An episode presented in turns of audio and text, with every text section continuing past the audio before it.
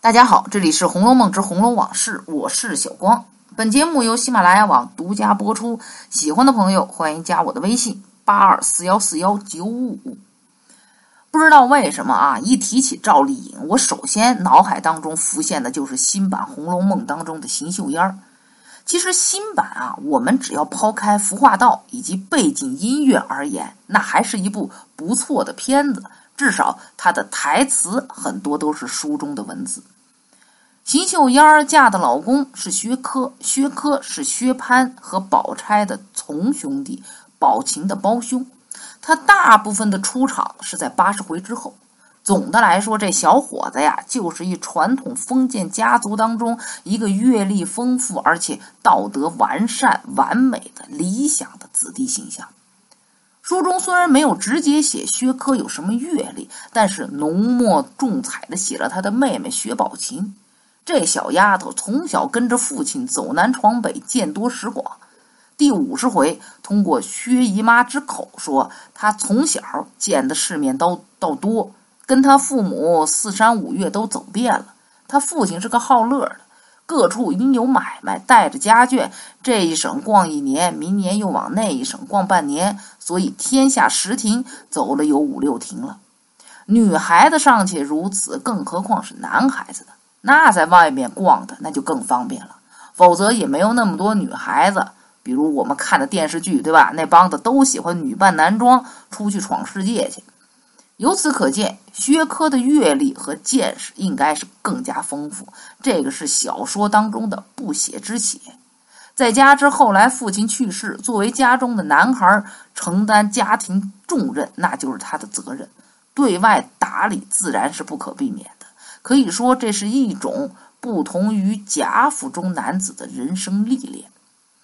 八十回之后，这薛蟠又出人命官司了。那么这个时候的薛科作用那就大了去了，因为在众多亲戚当中，只有他尽力的去跑前跑后、里里外外、上上下下的打探消息、打点事情，全靠他一人之力。贾府被抄之后也是如此。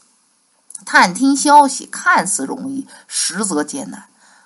总之，很多情节都写出了薛科在一些紧要关头充当着类似于救火队员的性质。如果他真是一个中看不中用的无能之辈，比如说像薛蟠这号人，我估计也就有这份心，那也没这份能力。可见薛科的应变能力也很不错。这应该和他丰富的阅历、还有生活经验等等有关系。那么至于他的人品，第四十九回，贾宝玉在见了他之后，就忙跟袭人和晴雯等人说：“说谁知道宝姐姐的亲哥哥是那个样子？他这叔伯兄弟形容举止另是一个样倒像是宝姐姐的同胞兄弟似的。”将薛科与薛宝钗划等号。这说明什么呢？说明形容举止、气度、风范应该跟宝钗属于同一类型，是个封建制度下完美的男子形象。那么怎么完美呢？一个自小走南闯北、走江湖的人，竟然不善饮酒，夸张吧？在第一百回当中有这么一句话：有一天他从外面回来，和宝蟾说：“说今日是张大爷的好日子，所以被他们强不过，吃了半盅。到这时候脸还发烧呢。你瞅瞅，才喝了半盅酒，这就脸红发烧，可见平日很少喝酒。这种生活对于当时他这种身份的子弟来说，实在是太不可思议了。”而面对女色的诱惑，更能做到不动半点邪念，大有柳下惠之态。无论是夏金贵也好，还是宝钗也罢。第九十回有这样一段文字：薛科回到自己房中吃了晚饭，想起邢岫烟住在贾府园中，终是寄人篱下。况且又穷，日用起居不详可知。况兼。当初一同前来，模样性格都知道，可知天意不均。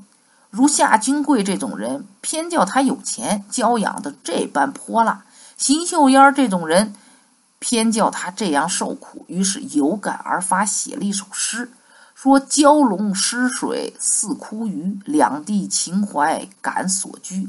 同在泥土多受苦，不知何日向清虚。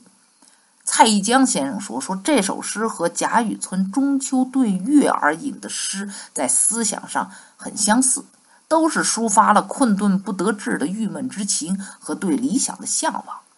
只不过呢，贾雨村到了后来逐渐的腹黑，而薛科仍然秉持着封建道德的教化，从始而终。”这样一个见识多、有胆量、懂情感、少喝酒又不好色的完美好男人，或者说一封建君子，给他安排了一个邢岫烟如此的好女子为妻，可以说是曹雪芹在千红一哭、万艳同悲当中的一点喜气。